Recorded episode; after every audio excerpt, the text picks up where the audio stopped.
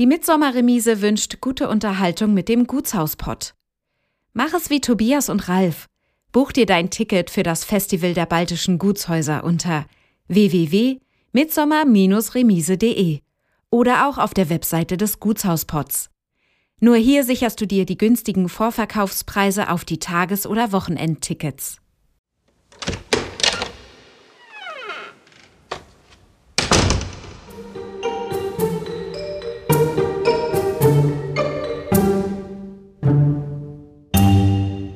Also es ist schon immer eine Entwicklung da und die muss auch gegangen werden, weil sonst äh, funktioniert das äh, Leben in so einem Haus oder auch auf so einem Betrieb funktioniert nicht.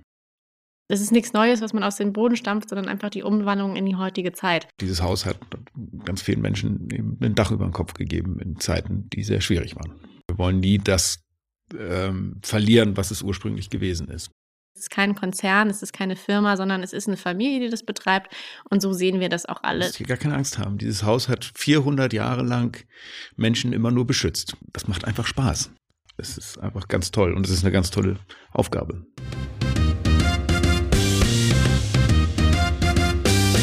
Du hörst den Gutshausport. Geschichten aus denkmalgeschützten Gebäuden in Deutschland. Menschen und ihre Häuser. Zwischen Ideal und Wirklichkeit. Eine Podcast-Serie von Ralf und Tobias.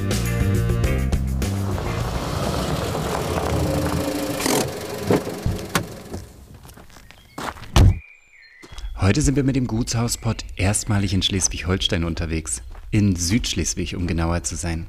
Keinen Steinwurf von der Ostsee entfernt liegt das wunderschöne Gut Damp. Hier sind wir für euch heute verabredet mit Alexander Graf zu Revendloh und der Betriebsleitung Jana Blümel. Herzlich willkommen, schön, dass ihr da seid. Herzlich willkommen. Ihr beiden bewahrt und erhaltet und gebt Dingen wie dem Gutsensemble eine neue Zukunft. Alexander, du als Eigentümer und Jana, du als Betriebsleiterin. War die Wertschätzung gegenüber altem und altem Handwerk oder traditionellerem äh, schon länger bei euch vorhanden? Was habt ihr vor eurer Verantwortung hier in Damp gemacht? Also das Gut Damp ist ja hauptsächlich ein landwirtschaftlicher Betrieb mit einem recht ausgeprägten historischen Gebäudeensemble.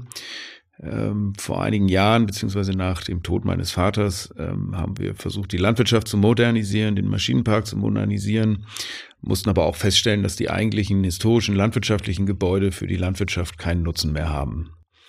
Und so sind wir eigentlich auf die Idee gekommen zu sagen, wir nutzen gerätgedeckten Gebäude neu. Tourismus liegt einfach auf der Hand durch die Ostseenähe, durch die Nähe zum Ostseebad Damm auf der Halbinsel Schwansen. Und so haben wir uns äh, auf den Weg gemacht, ein Restaurant, beziehungsweise das Restaurant, was 1993 schon einmal eröffnet worden ist, wieder zu eröffnen. Wir haben quasi das gesamte historische Hofensemble in eine äh, touristische Planung übergeben, so dass wir dann vor zwei Jahren äh, das Apartment-Hotel eröffnet haben mit 14 Wohnungen und einem Hotelservice. Aber du bist eigentlich richtiger Landwirt. Genau, ich bin nach dem Internat äh, nach Amerika gegangen, habe dort sechs Jahre gelebt, äh, in der Nähe von Chicago studiert, Agriculture, Business, Markets and Management, bin dann für einen großen Rohstoffhändler zurück nach Hamburg gekommen und dann wieder ganz nach Hause nach Damp. Wie war dein Weg, Jana?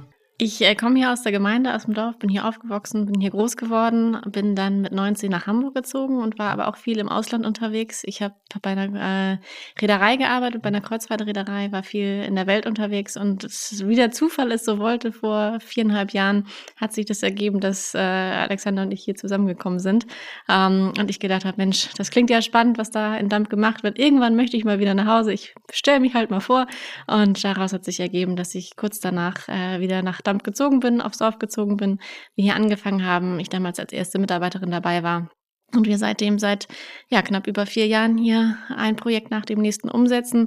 Und zu der Frage, die du eben stelltest, in Verbindung mit der Tradition und mit, mit dem Alten bewahren, das ist halt bei dem, was wir machen, ganz wichtig, dass der ursprüngliche Charakter immer so bleibt, dass die alles, was an alten Materialien noch vorhanden ist, was genutzt werden kann, wird immer wieder mit eingebunden. Wir haben zum Beispiel die alten Balken in der Scheune im kleinen Kuhhaus, wo jetzt die Lofts drin sind, alle zur Seite gelegt. Alles, was an Steinen noch verwendbar war, an Fachwerk, wurde alles wieder mit integriert. Auch im Kuhhaus ist alles, was von früher noch da war, was was genutzt werden konnte, ist alles noch, ist alles noch vorhanden.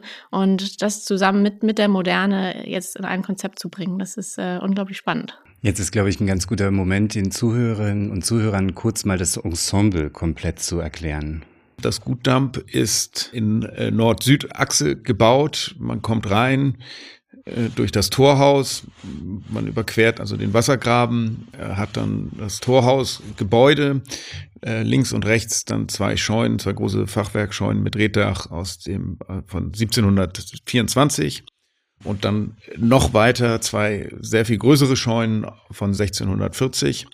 Und dann kommt man über eine weitere Brücke hin auf die Herrenhausinsel. Dort befindet sich das Herrenhaus äh, von 1597. Äh, auch dort kann man also in gerader Achse dann weitergehen, verlässt wieder die Herrenhausinsel äh, rein in den alten Park.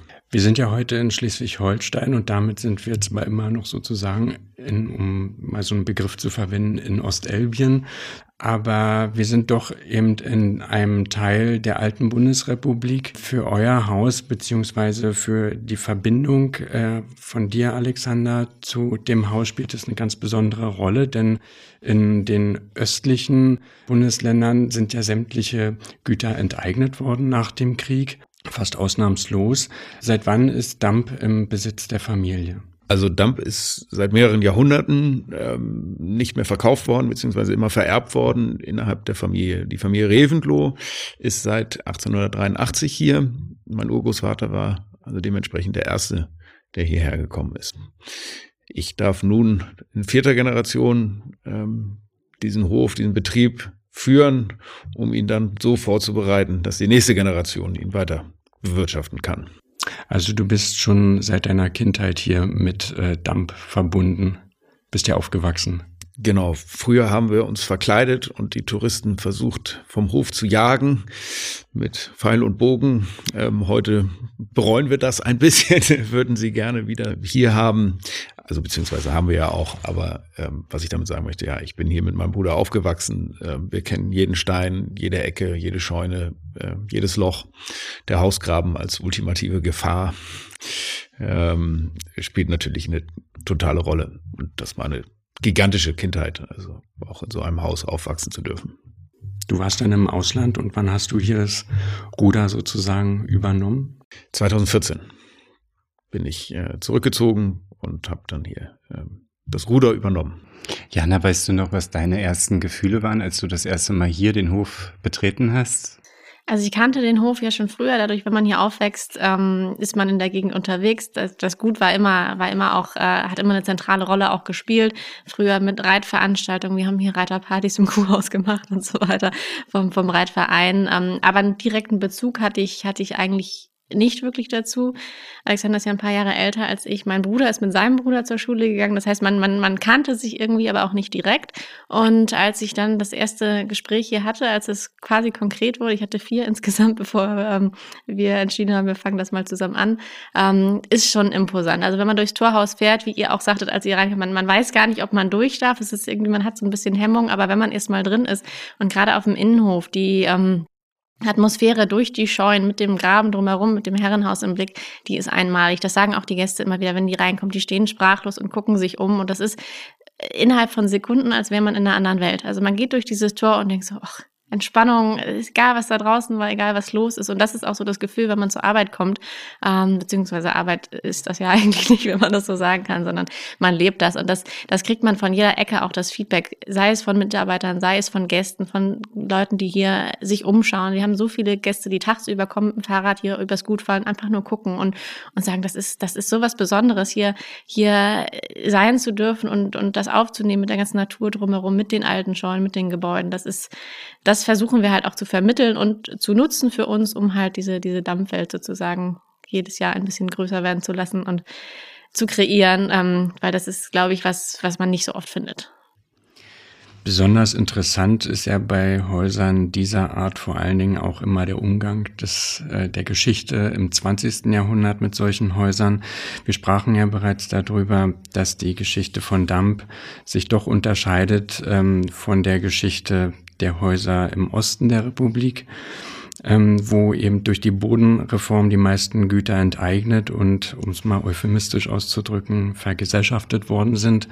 Ich will noch mal einen Schritt zurückgehen. Mich würde mal interessieren, inwieweit sich das Leben und Wirtschaften in der Kaiserzeit unterschied von dem in der Weimarer Zeit. Kannst du dazu irgendwas erzählen, ähm, ob sich da ein Wandel ereignet hat? Also diese Betriebe sind ja nun sehr alt. Sie haben angefangen, den 30-jährigen Krieg, Erste Weltkrieg, Zweite Weltkrieg, äh, haben ja im Grunde genommen alle Krisen, Weltwirtschaftskrisen überstanden. Vielleicht haben sie sich in der Form immer ein wenig verändert. Aber das Entscheidende eines solchen Betriebes war ja, sich immer einer Zeit ein Stück weit anzupassen. Und ähm, wenn das nicht gelingt, ähm, verändern sich die Betriebe oder sie verändern den Besitzer.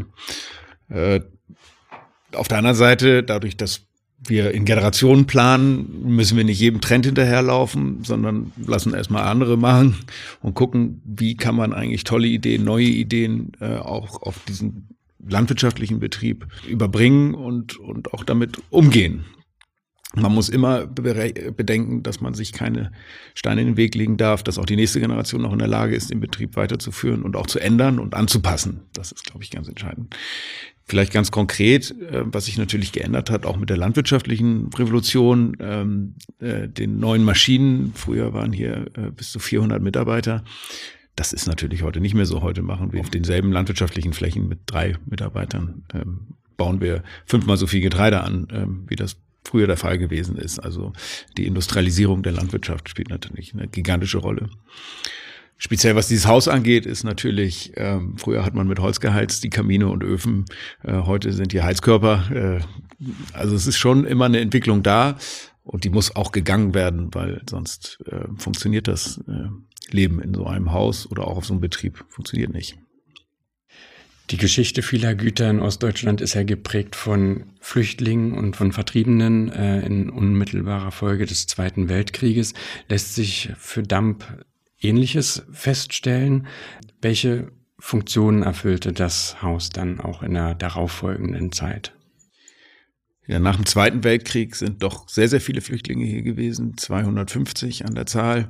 Man hat, äh, wir sitzen hier im gelben Salon, der war durchteilt in vier Zimmer. Ähm, und man hat versucht, also den Menschen irgendwie Privatsphäre zu geben. Also ähm, gerade viele Flüchtlinge, die über die Ostsee gekommen sind, haben hier ihre erste Station gefunden und ähm, sind hier auch untergekommen.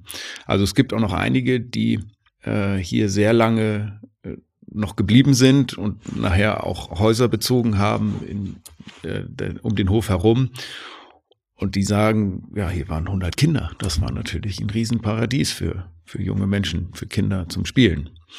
Aber sie, äh, dieses Haus hat ganz vielen Menschen eben ein Dach über den Kopf gegeben in Zeiten, die sehr schwierig waren. Dann, als du dich entschieden hast, das Haus zu übernehmen, wie kam es dann zu der Idee, etwas ganz anderes hier draus zu machen? Hm, wir machen eigentlich gar nichts anderes, sondern wir machen genau das, was ich anfangs auch schon sagte. Wir versuchen den Betrieb weiterzuentwickeln. Unsere ganz große Aufgabe ist die Erhaltung dieses Betriebes, auch des Kulturerbes. Ähm, dafür sind wir da, deswegen dürfen wir das verwalten. Und äh, insofern kann man erhalten nur mit Nutzung und einer anderen Nutzung. Die Landwirtschaft funktioniert in dem Bereich nicht mehr. Es gibt auch keine Tierhaltung mehr und die touristische Nutzung bot sich an. Dann haben wir uns, also wenn man da ein bisschen ins Detail geht, eben mit dem Landesdenkmalamt zusammengesetzt. Wir haben ein ziemlich umfangreiches Konzept entwickelt, wie wir die Scheunen, die ja doch recht markant sind, ähm, erhalten können. Rehtach, Riesengeschichte. Ich kann mich sehr gut an meinen Vater erinnern, der immer gesagt hat, dieses blöde Rehtach, es ist, äh, ist ein Loch drin, wird das Loch immer größer. Und äh, man deckt es eben nicht, wenn man keine Nutzung hat. Das, dafür ist es einfach zu teuer. Mit der Nutzung deckt man es. Und äh, das ist eigentlich der Hintergrund, warum wir gesagt haben, so wir verbreitern unsere Einnahmequelle neben der Landwirtschaft, neben dem Forstwirtschaft, neben der Vermietung, Verpachtung eben diesen touristischen Zweig auszubauen. Welche Rolle spielt das Haus im Bewusstsein der Bevölkerung heute hier vor Ort? Also da sehe ich vielleicht anders als Frau Blümel, als Jana, aber ähm, es ist so, dass mal rein historisch gesehen die Gemeinde äh, ja aus dem Gutsbezirk ähm, entstanden ist. Und äh, sicherlich auch früher äh, war alles verbunden zu diesem Haus, zu dem Betrieb, weil hier die Arbeitskräfte und Arbeitsplätze waren. Und das hat sich natürlich geändert mit dem Bau des Ostseebades Damp. Ähm, das ist äh, in der unmittelbaren Nähe zum Hof, auch auf altem Damperland entstanden. Die Menschen sind ja raus aus der Landwirtschaft rein in andere Jobs äh, gegangen und ähm, ja, wir, die Feuerwehr heißt immer noch Damp Dorotheental. Ähm, das ist ganz schön. Sie ist natürlich hier auf dem Hof auch begründet worden. Und ich, ich hoffe, dass der Hof einen gewissen Stellenwert in der Gemeinde hat, auch bei den Menschen. Aber das ist natürlich, das kommt nicht einfach so, sondern das ist Arbeit. Aber auch durch, durch äh, die Optik, durch das Ansehen, wenn man hier auf den Hof kommt, man, man geht ja quasi drauf zu. Es ist imposant, wenn man das, das Torhaus durchschreitet und auf das Herrenhaus zuläuft. Und das war, glaube ich, auch schon immer so für alle Personen aus der Gemeinde, die ja immer mit dem Gut irgendwie in Verbindung waren, aber auch wirklich alle Gäste, die kommen. Das ist, man steht hier auf dem Hof und es ist eine absolute Faszination. Und deswegen ist es auch so ein bisschen ähm, schwierig, dass, dass das Haus privat ist, weil es möchte natürlich am liebsten jeder rein und jeder mal gucken, oh Mensch, könnten wir nicht mal, gibt es nicht noch eine Möglichkeit? Und äh, weil es einfach so viel Spannung aufbaut und man denkt, oh Mensch, da würde ich gerne mal durchlaufen. Äh, auch für alle neuen Mitarbeiter witzig sind immer Bewerbungsgespräche, die führen wir hier oben bei Alexander im Büro und die Bewerber kommen rein und stehen erstmal sprachlos in der Halle. Und wir gehen weiter und haben uns mittlerweile eigentlich auch viel dran gewöhnt, aber die, die müssen sich erstmal umkennen, die müssen erstmal klarkommen und, und stehen wirklich sprachlos da und äh, das ist immer ganz witzig zu sehen. Die Halle wirft ja sehr viele Fragen auf, wenn man sie betritt. Ähm, vielleicht kann man die Halle noch mal stärker beschreiben. Wenn man reinkommt, fällt einem sofort die große Orgel auf. Ja, die Orgel ist von einem Eckernförder Orgelbauer errichtet worden im 17. Jahrhundert. Sie ist voll funktionsfähig. Ähm, sie besteht noch aus wirklich echten Bleipfeifen. Das ist recht untypisch, weil man in den Weltkriegen äh, das Blei verwandt hat, um Munition zu machen. Man hat aber ähm, nicht gewusst, dass auch in einem Privathaus ähm, eine Orgel steht. So ist, sind also die alten Orgelpfeifen erhalten geblieben. Ähm, an der Decke hängt ja das leicht bekleidete Damenorchester. Häufig ähm, wird es beschrieben auch als Putten. Das ist nicht der Fall. Es sind wirklich ähm, leicht bekleidete Damen, die Instrumente spielen. Äh, auch da ist vielleicht interessant zu erwähnen, dass es alles echte, originale Instrumente sind, die man einfach nur weiß angemalt hat und an die Decke gehängt hat.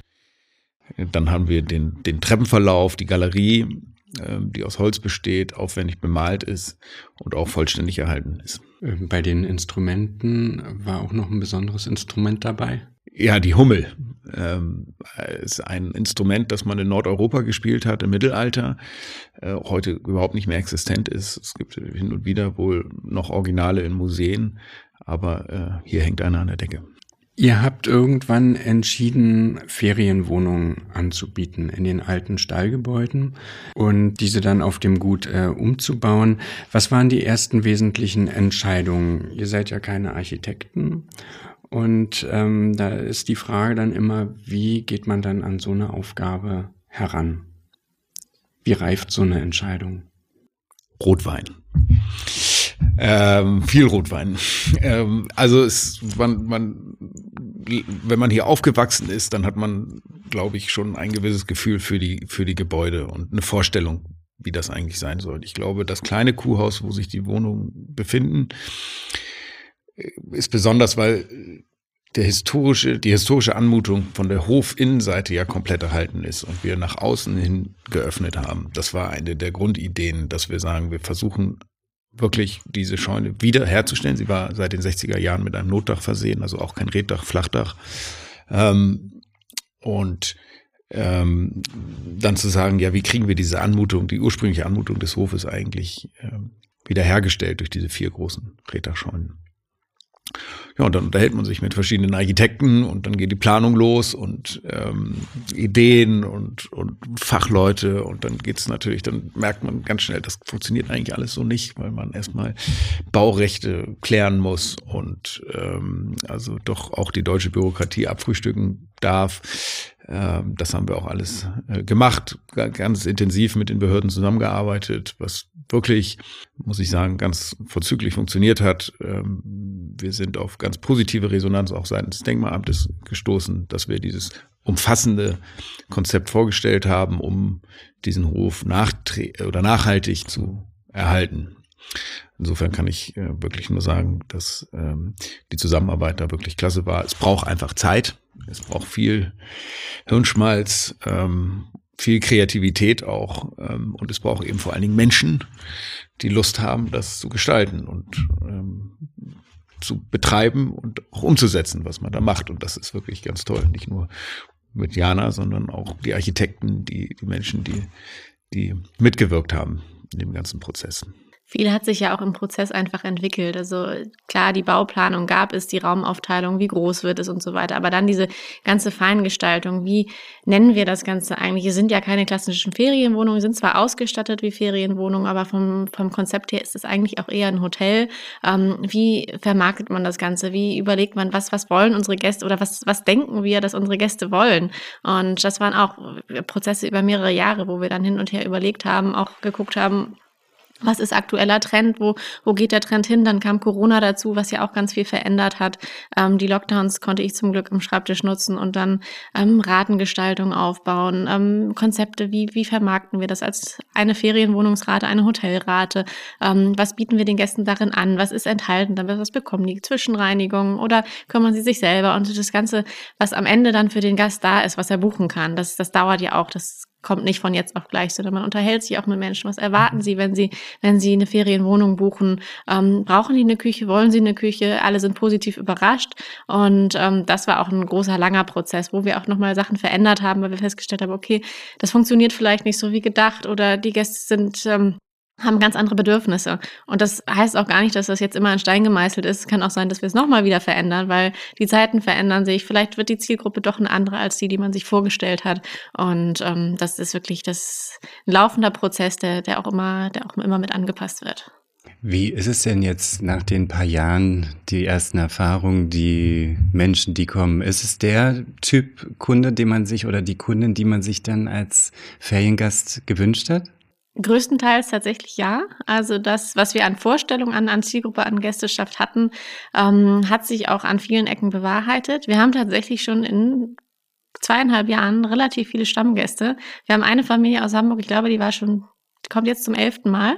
Also die haben uns irgendwie als ihr zweites Zuhause entdeckt, aber auch andere Familien. Viele bekommt man erstmal über so einen, so einen Kurzurlaub. Wir sind ja nicht klassisch unterwegs wie andere Ferienwohnungsbetriebe, die sagen, okay, eine Woche muss sein, kürzer geht nicht, sondern wir haben gesagt, ähm, in der Nebensaison kann man auch zwei Nächte kommen, kann ein Wochenende kommen und in der Hauptsaison dann drei oder vier Nächte, je nach Größe des Apartments.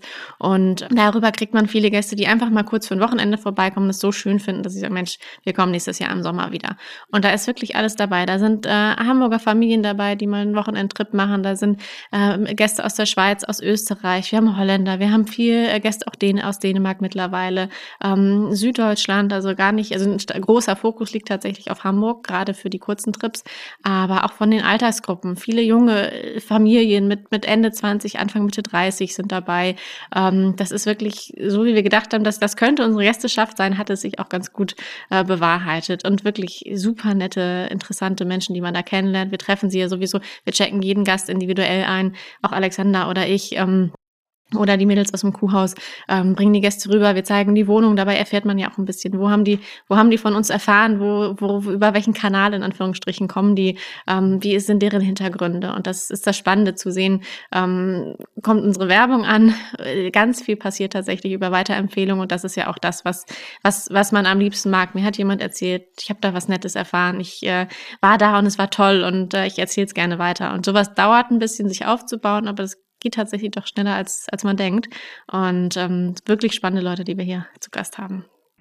Das ist ganz interessant, äh, weil wir ja auch so individuell eingecheckt worden sind und total herzlich empfangen worden sind und ähm, man von dem ganzen Personal eigentlich das Gefühl hat, hier ist ein Familienbetrieb.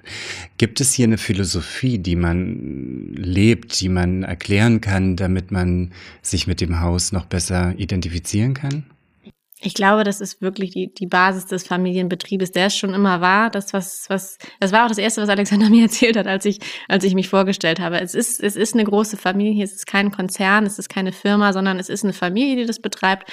Und so sehen wir das auch alle. Wirklich äh, de facto auch. Hier arbeiten so viele Familienmitglieder. Allen voran meine Mutter, die wird an jeder Ecke eingesetzt, wo irgendwer anders ausfällt oder wo Arbeit ist.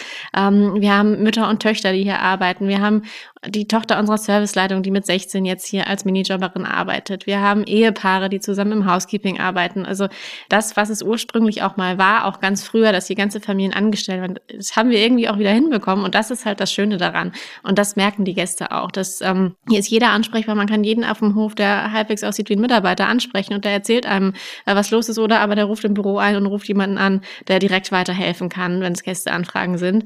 Ähm, und das, so soll es auch sein, dass, dass hier alle das mit äh, leben und, und verkaufen, in Anführungsstrichen, was wir hier tun. Und ähm, dass wirklich auch tatsächlich Familien dabei sind, ist irgendwie noch, noch ein Pluspunkt.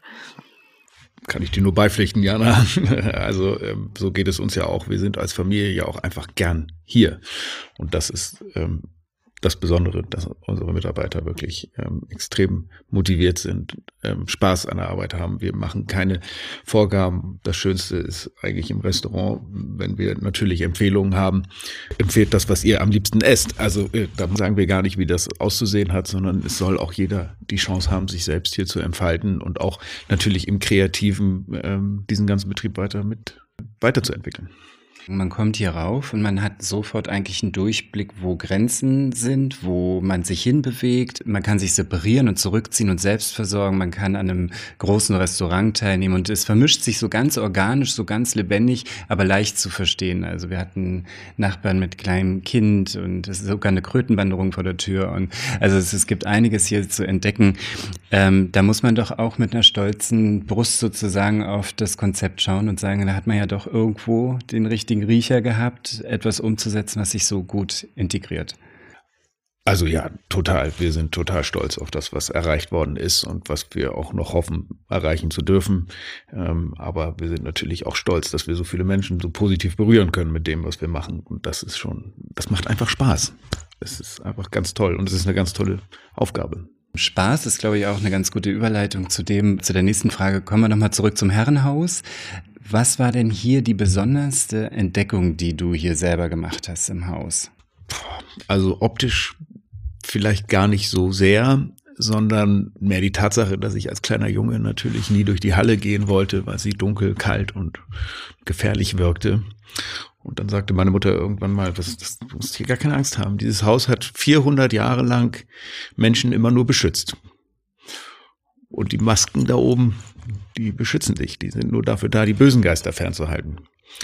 Und danach konnte ich ohne weiteres gnadenlos durch die Halle stürmen und Fußball spielen in der Halle. Wir haben auch einen wunderschönen Speisesaal, dessen Wandabwicklung ähm, im Prinzip durch ein oder zwei großformatige Gemälde belegt ist, die allerdings auch noch eine Geschichte haben.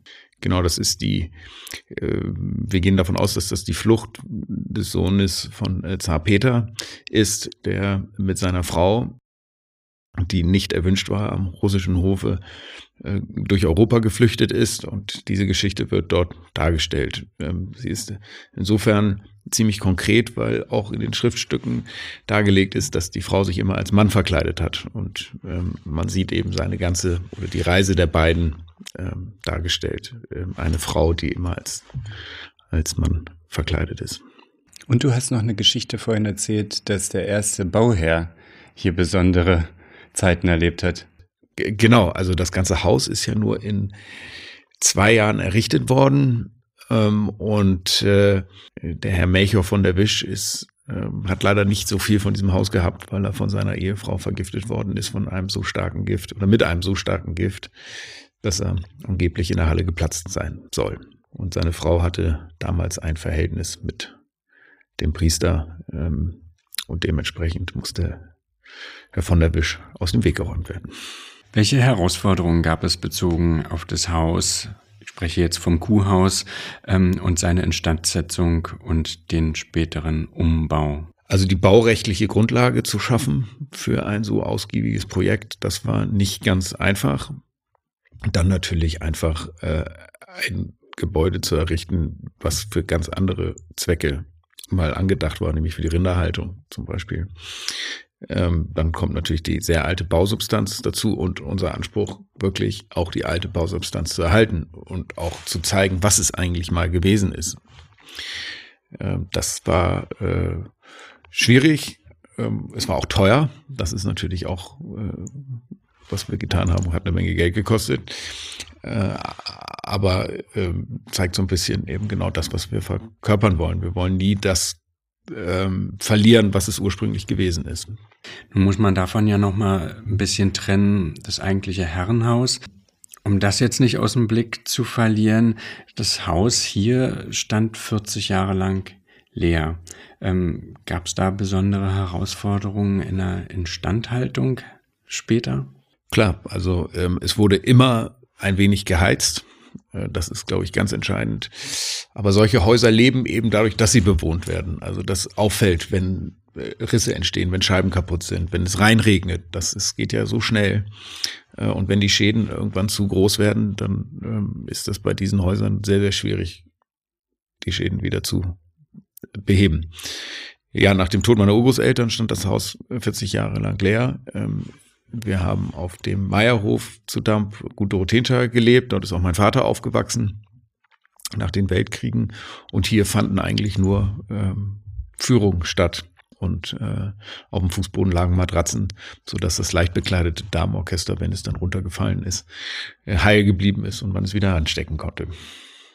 Gibt es Dinge, die ihr immer wieder in eurer Aufgabe so machen würdet oder die ihr nie wieder so machen würdet?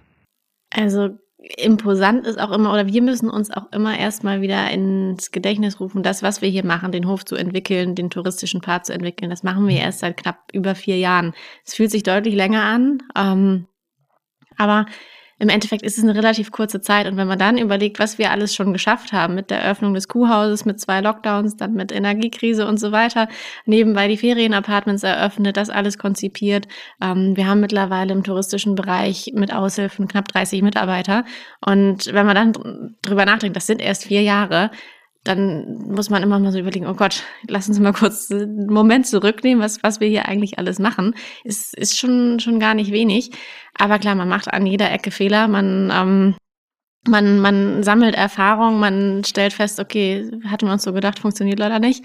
Ähm, das ist, das ist Tagesgeschäft. Aber ich glaube, das ist, wir, wir sehen uns auch oft ein bisschen wie ein Start-up, weil wir haben ja an ganz vielen Ecken von Null angefangen und haben gedacht, so, das ist die Art und Weise, wie wir es machen würden. Mal gucken, ob das klappt. Das klappt an vielen Ecken, aber an vielen Ecken natürlich auch nicht. Was, was alle möglichen Punkte angeht, was Ausstattung angeht, was, was Konzipierung angeht, was Speisekartengestaltung. Vielleicht ein Gericht, was wir super toll finden, ist im Endeffekt kein Gast und dann stellen wir fest, okay, machen wir mal was anderes. Ähm, oder auch das Konzept des Restaurants. Wir haben mit einem, mit einem befreundeten Koch angefangen und haben dann mit unserem eigenen Küchenteam ein paar Monate später das eigentliche Konzept Konzept entwickelt, aber auch der Weg dahin, der, der dauert. Man braucht die Zeit, man braucht die Erfahrung und das Feedback. Und von daher ist es, ist es an der Tagesordnung, dass man immer mal wieder auf die, auf die Nase fällt und dann feststellt, okay, lass mal einmal kurz äh, zurücknehmen. Wie, wie, wie verfahren wir weiter? Wie machen wir weiter? Und ähm, da gibt's immer, immer Dinge, wo man denkt, das hätten wir uns schön vorgestellt, aber klappt leider nicht. Wobei man dazu sagen muss, dass, dass es hier irgendwie überhaupt nicht improvisiert wirkt, wie es jetzt vielleicht äh, so ein bisschen rüberkam, dass man sich immer wieder an neue Dinge herantastet.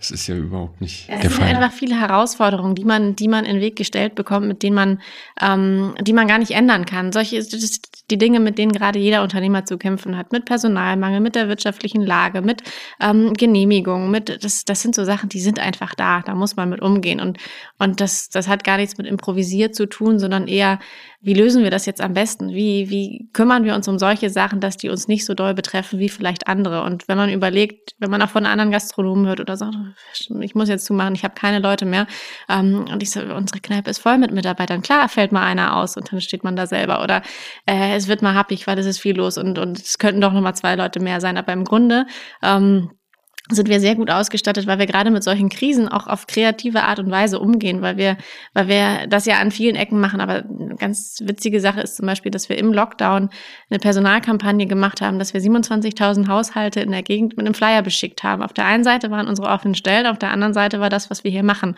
um alle Leute, die auch noch nicht von uns gehört hatten, und es waren relativ viele zu dem Zeitpunkt, mal zu informieren, guck mal, da passiert was auf Damp. Und wir haben die witzigsten Bewerbungen bekommen von Menschen, die Probe schlafen wollten, uns wurden Fitnessangebote Angebote angeboten. Ähm, generell Leute, die einfach Interesse hatten, sich das mal anzugucken. Und wir hatten trotzdem Glück, dass wir während der Kurzarbeit und während des Lockdowns die offenen Stellen besetzen konnten. Und dann, als es losging, waren wir ausgestattet und konnten loslegen. Und deswegen geht es eigentlich eher darum, wie, wie geht man mit den, mit den Problemen und den Krisen um? Was denken wir uns aus, um damit klarzukommen. Und ähm, das ist teilweise relativ kreativ. Ein landwirtschaftlicher Betrieb ist ja was anderes als ein touristischer Betrieb und an dieser Stelle kommt möglicherweise der deutsche Amtsschimmel ins Spiel. Ähm, der Wechsel von der Einnutzung zur anderen wirft eventuell da vielleicht auch Fragen von Denkmalschutz und Brandschutz auf, die man vorher vielleicht nicht als allererstes ähm, beachtet hat oder auf dem Schirm hatte. Welchen Umgang findet man damit? Ganz tollen. Ich hatte das eingangs schon gesagt. Es kommt immer ein bisschen auf das Konzept an. Ähm, es kommt auch immer darauf an, wie man auf Behörden zugeht. Ähm, wir haben das große Glück gehabt, dass wir mit äh, tollen Fachleuten zusammengesessen haben, offene Gespräche geführt haben und dementsprechend auch ähm, viel umsetzen konnten. Klar, äh, nicht alles ist möglich, nicht alles ist denkbar. Da gibt es auch Gesetze. Ähm, nichtsdestotrotz, wenn man sich darauf versteift, dass man ein Ziel hat, nämlich den Erhalt dieses Betriebes, ähm, auch von der kulturell wertvollen Scheunenstruktur, ähm, dann kann man darauf hinarbeiten. Es ist sicherlich nicht immer alles einfach, äh, aber einfach ist ja auch langweilig. Welche Projekte stehen gerade bei euch an? Egal ob in dem Herrenhaus oder auf dem ganzen Ensemble? Wir werden also weiter unser touristisches ähm, Konzept entwickeln. Ähm, ganz konkret wird uns äh, hoffentlich im nächsten Jahr eine Distille verstärken. Äh, wir werden unseren eigenen Schnaps brennen, beziehungsweise Gin. Äh, und äh, eine Veranstaltungsfläche sowie Konferenzräume werden wir äh, als bauliche Anlagen weiter ausbauen. Was gibt's denn bei euch in Damp alles für unsere Gästinnen sozusagen zu entdecken? Also ums Gutdamp herum, Schwansen, die Landschaft ist, ist eigentlich schon Attraktion an sich genug. Wir liegen hier genau zwischen Schlei und Ostsee und ähm, die Gegend ist einfach so wunderschön. Also das manchmal fällt es uns gar nicht mehr auf, aber dann doch schon wieder. Ähm, das ist eine ganz besondere Landschaft hier mit wirklich super schönen Wäldern, mit, mit wie Alexander schon sagte, großen Ackerflächen. Ähm, ganz viel Fahrradtourismus haben wir hier in der Gegend. Das ist ja mittlerweile wieder äh, in Fahrrad zu fahren und äh, schön und entspannend. Und man kann an der Schlei langfahren, dann äh, mit der Fähre oder mit der Brücke überqueren, auf der Kappelner Seite zurück. Also wer raus möchte in die Natur, an die frische Luft, ist hier genau richtig. Aber auch die Städte drumherum, Eckernförde und Kappeln, haben sich gut entwickelt. Man kann da nett bummeln gehen, man kann da Kaffee trinken gehen, ganz viele nette kleine Geschäfte. Ähm, hier direkt um die Ecke des Ostseebadamp hat ganz, ganz viele Familienangebote. Damit sind wir groß geworden und die haben auch die, über die letzten Jahre modernisiert und entwickelt. Äh, da kann man mit den Kindern ins Schwimmbad gehen, da gibt's einen großen Abenteuerspielplatz, Wassersportangebote. Also alles, was man sich so im Urlaub vorstellt oder in seiner Freizeit, gibt es hier im, im unmittelbaren Umfeld. Und von daher ähm, kann man hier auf dem Gutdamm wirklich die Ruhe genießen, die seine, sein, sein Loft ähm, ganz entspannt bewohnen und fährt mit dem Fahrrad oder mit dem Auto ein paar Minuten äh, in den Umkreis und hat dann ganz viele Sachen, die man machen kann. Stichwort ähm, Kinder. Ihr habt auch hin und wieder ähm, bisschen was zu tun mit Bildungsarbeit für Kinder im landwirtschaftlichen Bereich. Ja, also Kinder sind ja nun mal unsere Zukunft. Das sehen Gott sei Dank alle hier so. Äh, wir laden einmal im Jahr den Kindergarten ein und möchten dem Kindergarten gerne vermitteln, wo sie eigentlich leben und wie schön das ist und was in den Wäldern wächst, wie man sich in den Wäldern richtig verhält, im, im Wohnzimmer der Tiere.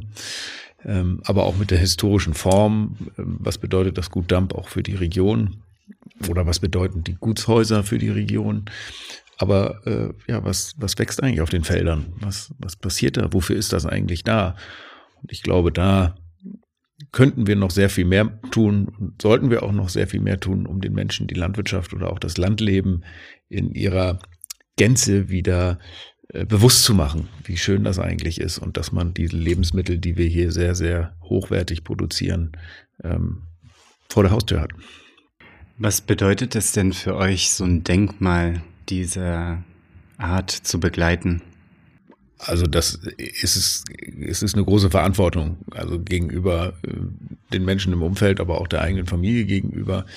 Äh, man muss sehr behutsam damit umgehen. Es gibt Dinge, die kann man eben nicht machen. Ähm, und dann gibt es aber Dinge, die man hier unbedingt tun muss.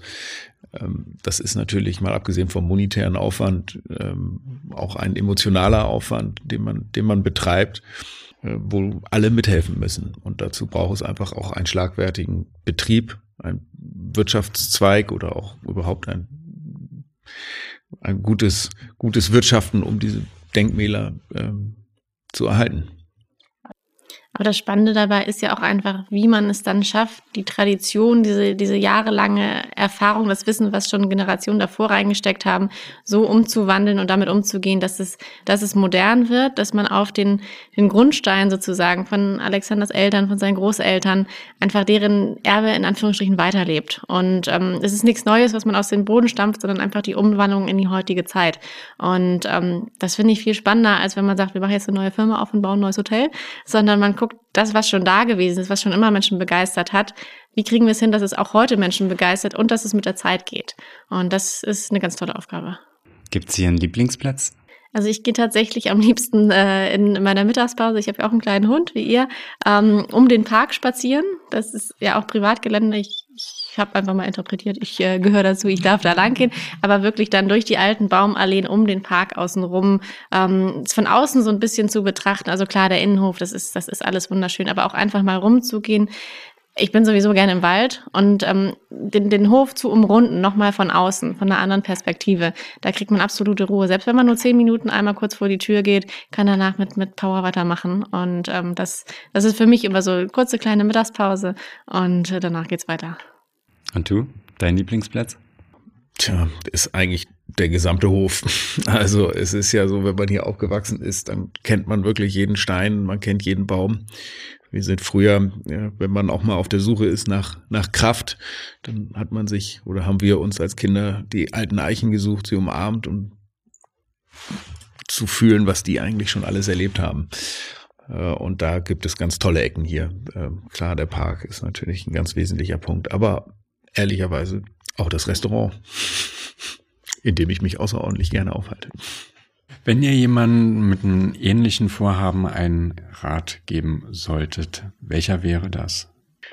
Also ich würde ihm raten, diese Idee auf jeden Fall zu vollziehen und ähm, voranzutreiben, ähm, sich Gesprächspartner zu suchen und ähm, das dann auch durchzuziehen, weil diese Aufgabe so einen Betrieb zu erhalten und in die nächste Generation zu führen, weil das ist es, darum geht es, ähm, ist schon ganz besonders schön und darauf auch stolz sein zu können. Es ist nochmal schöner, mit tollen Menschen zusammenzuarbeiten, ähm, in solchen äh, Runden zusammenzusitzen, darüber zu erzählen, darüber zu berichten. Ähm, das macht einfach großen Spaß und äh, zu sehen, wie ein Betrieb oder ein vergleichbarer Betrieb sich wandeln kann, das ist auch ganz toll zu sehen. Aber wie gesagt, es ist eben auch viel Arbeit, aber ähm, man wird belohnt dafür. Wie seht ihr die Zukunft? Gibt es hier noch weitere Visionen? Auf jeden Fall. ähm, wir machen das, was wir hier machen, ja Schritt für Schritt, um, um das Ganze auch nachhaltig zu machen, um das Ganze möglich zu machen. Alles auf einmal würde sowieso nicht funktionieren. Deswegen fangen wir mit einem Projekt oder haben wir mit einem Projekt angefangen, dann parallel das nächste weitergemacht. Jetzt mit der Destille und dem Torhaus kommt der übernächste Schritt. Ähm, gucken natürlich auch schon die nächsten fünf, sechs, sieben Jahre in die Zukunft. Was passiert dann? Wir haben noch ganz viel vor. Wir haben so viele Ideen. Man geht einmal irgendwie kurz in Urlaub oder ist irgendwo unterwegs, findet gleich wieder Inspiration und denkt, Mensch, das, können, das ist doch auch noch eine gute Idee. Also ich glaube, das wird auch nicht enden. Solange, solange man die Möglichkeiten hat und solange das alles zum Konzept passt und umsetzbar ist, äh, haben wir noch relativ viel auf dem Zettel. Genau, Ziel ist es natürlich, alle baulichen Anlagen, die heute keine Nutzung haben, wieder in Nutzung zu bekommen und ähm, dieses dann auch zu tun. Und entspricht das, ähm, was ihr geschaffen habt, auch dem, was ihr euch ursprünglich vorgestellt habt oder anders formuliert?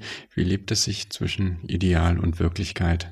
Ich glaube, das hätte man sich am ersten Tag gar nicht ausmalen können. Ähm, es passieren jeden Tag so viele Dinge und es passieren über die Monate so viele Dinge und es verändert sich auch so viel.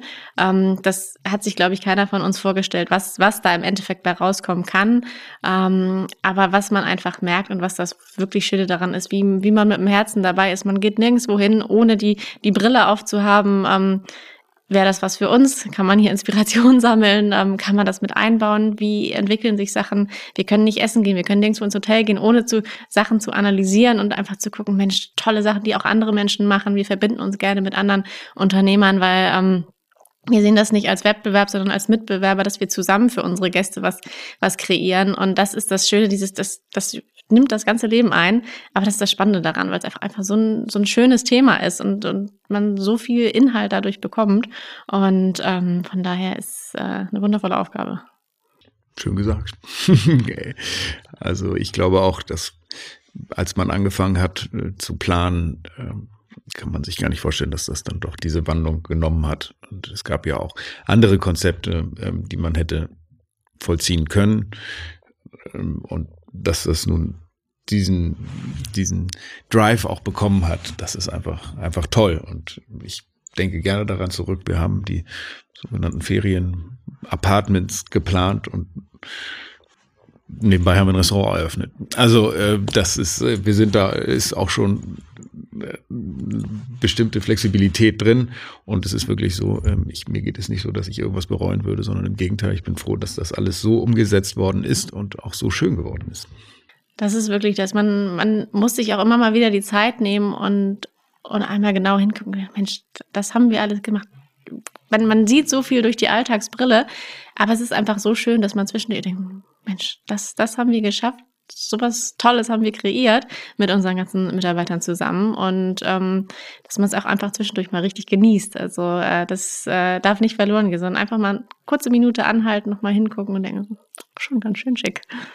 Zur Vision gehört allerdings noch ein weiteres Objekt, noch ein weiteres Gebäude, was gar nicht so weit von hier entfernt liegt. Wir hatten es hier, glaube ich, auch gerade schon angesprochen. Es ist es gut Dorotheental.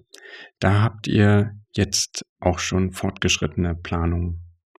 Genau, das Gut Dorotheental wird momentan, beziehungsweise das Herrenhaus, äh, wird als Ferienhaus vermietet, äh, buchbar mit bis zu 16 Personen. Ideal sind 10, 520 Quadratmeter mit alten Möbeln, äh, frisch bezogenen Bänken ähm, renoviert. Es ist ziemlich genau an der Ostsee und äh, zu dem Gut Dorotheental beziehungsweise zu dem Herrenhaus gehört auch eine sehr ausgiebige Hofanlage mit großen alten Scheunen. Äh, das Gut Dorotheental ist der alte Meierhof zum Gut Damm. Dort ist auch mein Vater aufgewachsen. Meine Großeltern haben dort gelebt, bevor sie dann wieder zurück hier auf das Gut Damm gezogen sind. Das Gut Dorotheental war lange Zeit verpachtet, ist jetzt wieder ähm, zurückgekehrt an uns und auch dort soll dann äh, eine touristische Erschließung stattfinden in den nächsten Jahren. Genau, aktuell sagte Alexander schon, da vermieten wir das Haus als großes Ferienhaus. Wir haben 2020, nachdem das Haus in unsere Vermietung sozusagen zurückgekommen ist oder in unsere Nutzung, haben wir es renoviert, an vielen Ecken modernisiert und dann erstmal als großes Ferienhaus ausgestattet. Ein wunderschönes Haus, 520 Quadratmeter und einfach durch, durch die Art und Weise ein schönes, großes, redgedecktes Haus mit einer großen Parkanlage außenrum, ganz vielen verwinkelten Zimmern. Ähm, jeden, den ich da durchführe, auch da checken wir die Gäste individuell ein. Die sind irgendwann total äh, verloren, weil sie so, wo sind wir jetzt? Ähm, man kann viel im Kreis gehen durch die, durch die verschiedenen Räume. Aber es ist ein wunder, wunderschönes Haus. Und tatsächlich wird es auch so genutzt, wie wir uns das gedacht haben. Viel von Familien mit mehreren Geschwisterteilen, mit mehreren Generationen, teilweise drei, vier Generationen, die da ein langes Wochenende verbringen, eine Woche verbringen, Geburtstage, Jubiläen feiern, aber auch Firmen, die im informellen Rahmen zusammenkommen wollen, um die Mitarbeiter mal zusammenzubringen für Workshops und so weiter. Ähm, das hat sich ganz gut ausgestaltet, so wie wir uns das gedacht hatten, dass man da einfach auch Menschen zusammenbringt, die da eine tolle Zeit verbringen, schöne, tolle Abende, äh, den Park nutzen können, weil man wirklich auch seine Ruhe da hat. Und ähm, genau, mittelfristig wird der Hof auch mitentwickelt mit äh, Ferienangeboten, mit einem großen Wohnmobilstellplatz direkt nebenan, der bis zur Ostsee runtergehen soll. Ganz einzigartiges Konzept, was es so in Deutschland noch gar nicht gibt, mit einer großen Naturanlage, mit ähm, einem luxuriösen Fokus, auch mit kleinen Saunahäuschen und so weiter. Da sind wir gerade in der Genehmigungs- und Planungsphase und äh, eins der vielen Projekte, die auch mit umgesetzt werden sollen die nächsten Jahre. 30 Jahre. Also das ist, äh, spiegelt im Grunde genommen wirklich auch die Idee wieder vorsichtig zu wachsen, also sich nicht zu übernehmen, sondern Schritt für Schritt auch ähm, den gesamten Betrieb an diese Neuentwicklungen anzupassen.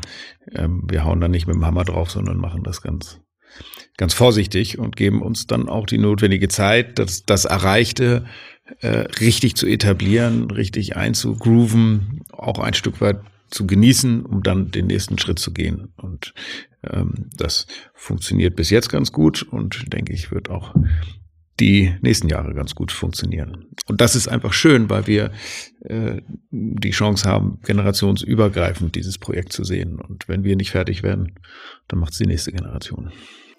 Als Theodor neulich beim Mitarbeitermittagessen durchs Kuhhaus stapfte mit seinen ersten Schritten und äh, die Tochter unseres Kochs ist auch ab und zu dabei, sagte Alexander, zwölf Jahre noch weiter und dann haben wir keine Personalprobleme mehr, weil dann haben wir unser eigenes Personal hier rangezogen. Und so wird es vermutlich kommen, dass irgendwann unsere Kinder hier äh, die Sachen übernehmen. Der Theodor, der ist jetzt wie alt? Ein Jahr und drei Monate. Da ist noch viel Luft. Muss ich beeilen. Ja, vielen Dank. Das war der Gutshauspot vom Gut Damp aus Schleswig-Holstein. Wer hier einmal Urlaub machen möchte, ist im Anschluss eingeladen, auf unsere Shownotes zu klicken. Dort findet ihr den Link zur Webseite direkt zum Gut Damp. Neben einem wunderschönen Ambiente und einer sehr herzlichen Gastfreundschaft sind wir hier auch von der ganz besonderen Küche verzaubert worden. Hier kommen wir auf jeden Fall nochmal her. Vielen Dank.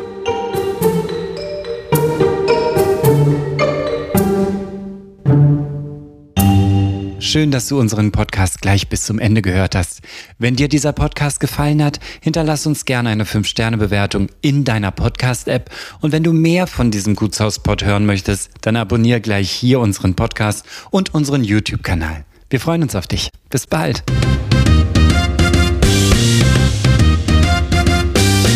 Das war der Gutshauspod. Bildmaterial zu den Folgen findest du auf www.dergutshauspod.de und natürlich auch auf Instagram.